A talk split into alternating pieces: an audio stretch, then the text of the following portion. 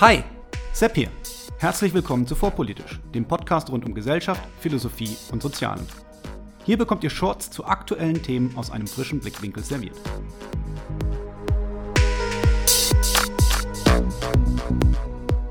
Heute Identitätspolitik. Was verstehe ich darunter und warum ist sie so gefährlich?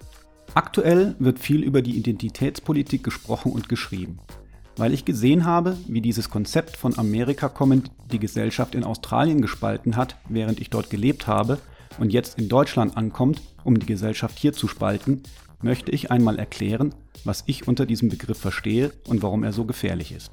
Keine Angst, es wird wieder viel auch um tote Philosophen gehen.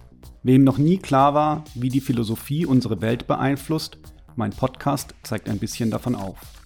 Nach vielen Gesprächen rund um das Thema Identitätspolitik in den letzten Tagen, vor allem auch in einem fast dreistündigen Telefonat mit einem befreundeten politischen Journalisten aus Berlin, liebe Grüße, solltest du dies hier hören, ist mir klar geworden, was viele wohlmeinende Menschen hören, wenn das Wort Identitätspolitik fällt. Deshalb muss ich damit anfangen, was ich nicht meine, wenn ich das Wort verwende. Wenn das Wort Identitätspolitik fällt, hören viele gemäßigte Linke erst einmal einen neurechten Kampfbegriff und damit hören sie eigentlich schon nicht mehr zu. Und leider ist es so, dass sich Konservative und Rechtsextreme diesen Begriff zu eigen gemacht haben, um damit gegen eine sich wandelnde Gesellschaft zu wettern, in der Menschen mit Wurzeln außerhalb Deutschlands in großer Zahl bereits in der dritten und vierten Generation in diesem Land leben. Diese Menschen leben hier, gehören dazu und sind ohne Wenn und Aber Deutsche, egal ob das dem rechten Rand passt oder nicht. Interessant ist aber, von wem der Begriff Identitätspolitik nicht angegriffen wird, nämlich der rechtsradikalen identitären Bewegung, einer völkisch orientierten Gruppierung, die nach ihrem Selbstverständnis einen sogenannten Ethnopluralismus vertritt und die vom Verfassungsschutz beobachtet wird, weil deren Positionen nicht mit dem Grundgesetz vereinbar sind. Schon die Ähnlichkeit der Begrifflichkeiten kann einen Hinweis darauf geben, warum dem so sein könnte. Aber zurück zu dem, was ich nicht unter Identitätspolitik verstehe. Meine Ablehnung von Identitätspolitik bedeutet nicht, dass persönliche Lebenserfahrungen oder Betroffenheit nicht in den Diskurs einfließen sollen. Wir alle erleben die Welt durch eine Brille, nämlich die unserer eigenen Erfahrungen und Wahrnehmungen. Da wird sich die Welt notgedrungen für eine Frau anders darstellen als für einen Mann, für Alte anders als für Junge, und für Menschen mit anderem Aussehen anders als für diejenigen, die in der Mehrheitsgesellschaft untertauchen können. Und ja, dieses Erleben hat auch eine kollektive Komponente, die Betroffene den Nicht-Betroffenen manchmal erst kenntlich machen müssen. Jemand, der nicht im Rollstuhl sitzt, macht sich eben eventuell keine Gedanken, ob irgendwo eine kleine Stufe ist. Für den Rollstuhlfahrer kann sie aber zum unüberwindbaren Hindernis werden. Soweit, so normal und Teil des normalen, liberalen Gesellschaftsmodells, das wir haben. Wie gesagt, ich verwende liberal immer im Sinne der freiheitlich-demokratischen Grundordnung, die alle umfasst, die sich darin bewegen, also auch zum Beispiel die Sozialdemokratie. Und gerade die Sozialdemokratie wusste ja schon immer um diese kollektive Komponente, weil sie um die kollektive Erfahrung der Arbeiterschaft wusste. Jetzt muss sie lernen, diese auch auf andere kollektive Erfahrungen anzuwenden und das Ziel muss die Teilhabe aller gesellschaftlichen Gruppen sein, egal wie diese Gruppen sich selbst organisieren, ob als Kaninchenzüchter, Ostdeutsche oder Zugewanderte. Aber auch die Organisation und Vernetzung ist ja kein neues Phänomen. Die Arbeiterschaft hatte nur dadurch überhaupt die Chance, gesellschaftliche Wirkmacht zu entfalten. Und kein überzeugter Liberaler im engeren Sinne wird jemals diese Teilhabe ohne inhaltlich starke Gründe irgendeinem Mitglied einer Gruppe verweigern, egal wie sie sich definiert.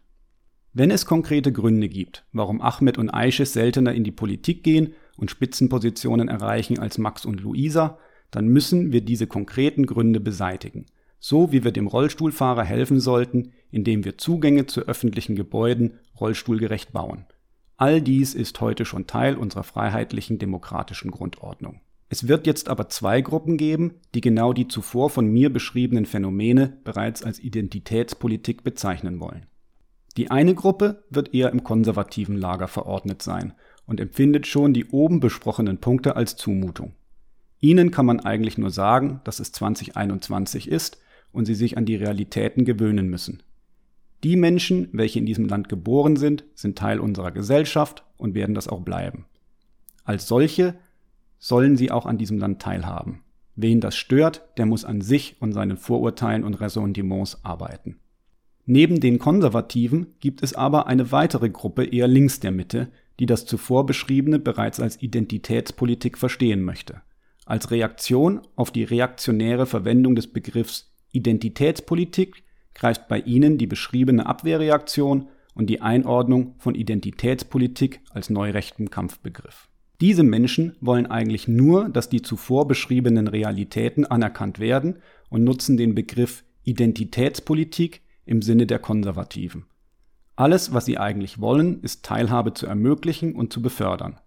Was sie im Rahmen dieser hehren Ziele dabei übersehen, ist, dass sie, wie Sebastian Wessels es in seinem Buch Im Schatten guter Absichten, die postmoderne Wiederkehr des Rassendenkens nennt, als trojanische Pferde für die eigentliche Identitätspolitik dienen, die weitaus mehr und gefährlicheres im Sinn hat.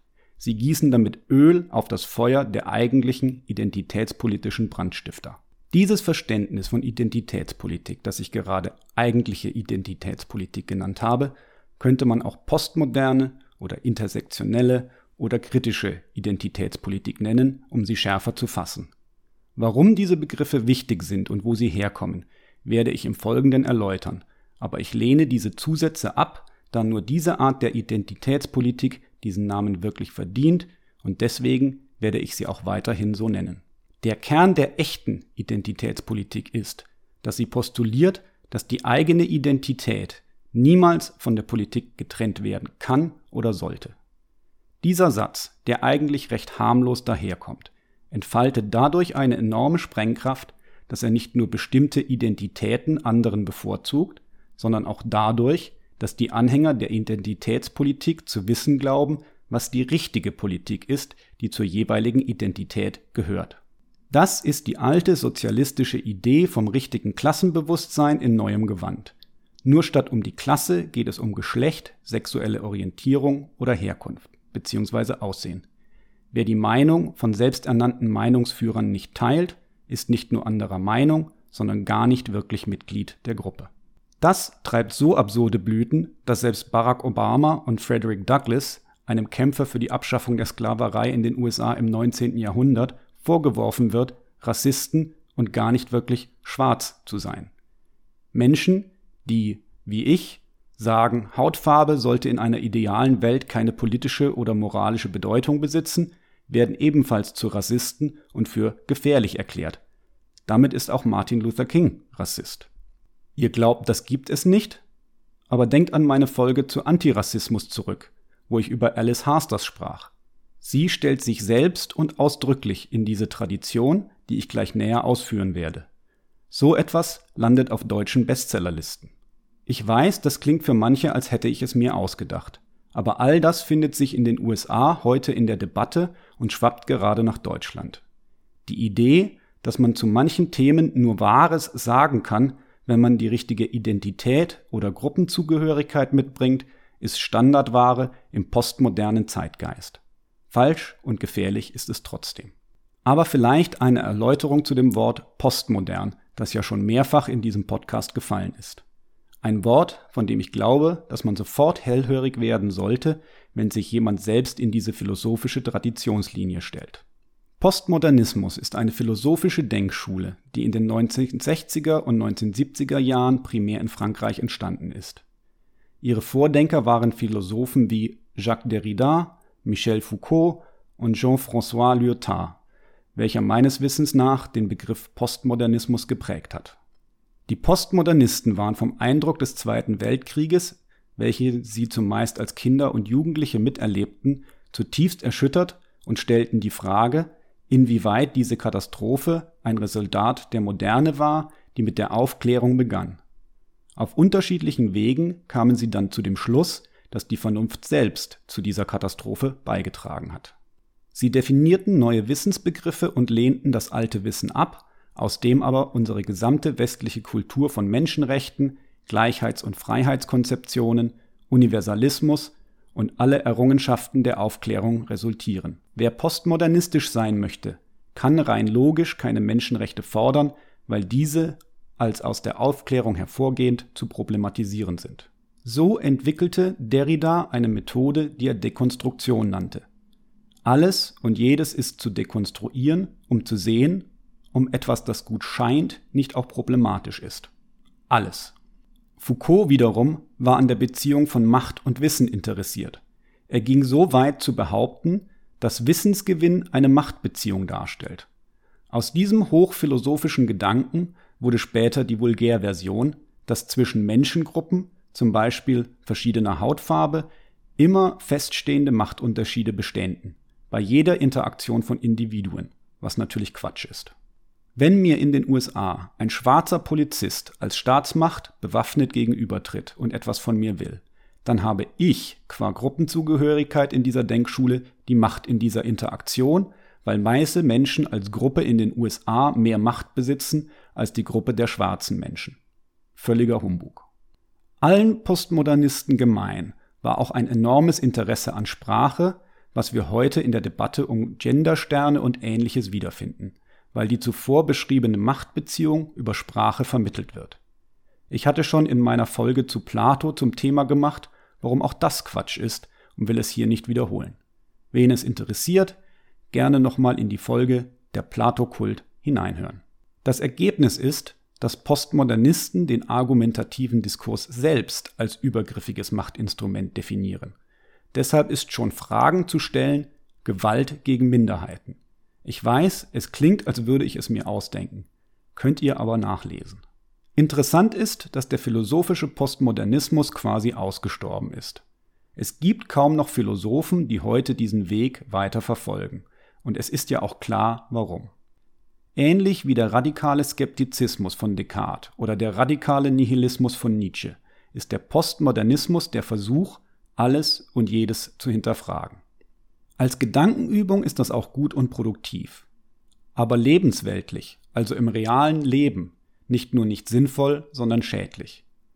Natürlich kann ich mich fragen, ob alles um mich herum real ist oder ob ich in einer Welt lebe, die dem Film Matrix gleicht, in der alles nur Simulation ist. Natürlich wird die Außenwelt durch unsere Sinnesorgane vermittelt, die getäuscht werden können und in unserem Gehirn verarbeitet, was durch Halluzinationen und anderes auch fehleranfällig ist. Wenn ich aber die Existenz des Busses anzweifle, der da gerade auf mich zurollt, während ich die Straße überquere, dann wird dieses Gedankenspiel schnell ein jähes und blutiges Ende finden. Ich hatte eingangs gesagt, dass diese Form der Identitätspolitik nicht nur als postmodern, sondern auch als intersektionell oder kritisch bezeichnet werden kann. Grund hierfür ist, dass es eine weitere philosophische Tradition gibt, in der sie steht. Dies ist die kritische Theorie Max Horkheimers, eines deutschen Sozialphilosophen, und Herbert Marcuses. Marcuse, selbsterklärter Marxist, stellt dann auch den eindeutigen Bezug der Identitätspolitik zum linken politischen Spektrum dar. In diese Tradition gehört auch Kimberly Crenshaw, die Erfinderin des Begriffs Intersektionalität. Ich erreiche mein selbstgesetztes Wortlimit und muss deshalb diese Gedanken in einer weiteren Episode weiter erläutern was kritische Theorie ist, wie sie mit dem Postmodernismus eigentlich gar nicht zusammenpasst, warum das so eine gefährliche Mischung ergibt und wie sich all das als eine Traditionslinie bis heute aufzeigen lässt. Für heute muss genügen, dass auch intersektionell und kritisch zwei Wörter sind, bei denen man sofort hellhörig werden muss, weil man es mit einer zutiefst illiberalen und in ihrer Struktur totalitären Theorie zu tun hat. Ja, das gilt auch im Falle des intersektionellen Feminismus. Es geht bei diesen Theorien um mehr als nur darum, Dinge in unserer Gesellschaft gerade zu biegen. Es geht um eine Machtübernahme und eine komplette Umwälzung der Sprache und Gesellschaft. Eine sprichwörtliche Kulturrevolution. Ich weiß, das klingt total nach Verschwörungstheorie und Verfolgungswahn. Also will ich es etwas abschwächen. Die Leute, die so etwas wollen, sind wenige, aber sie schreien sehr laut. Genauso wie es Rechtsradikale gibt, gibt es Linksradikale.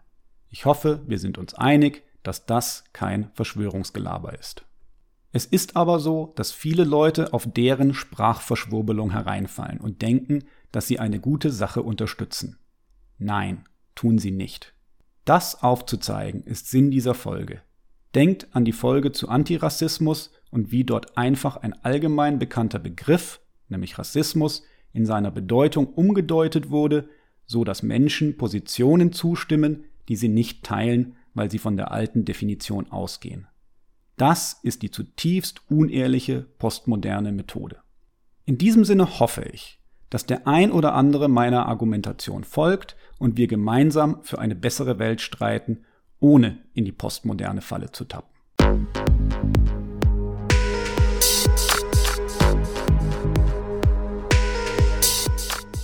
Hier endet eine weitere Episode von Vorpolitisch, dem Podcast rund um Gesellschaft, Philosophie und Soziale. Vielen Dank für eure Zeit.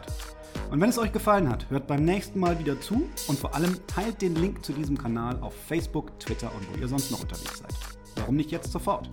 Ich bin Sepp, macht's gut und bis zum nächsten Mal.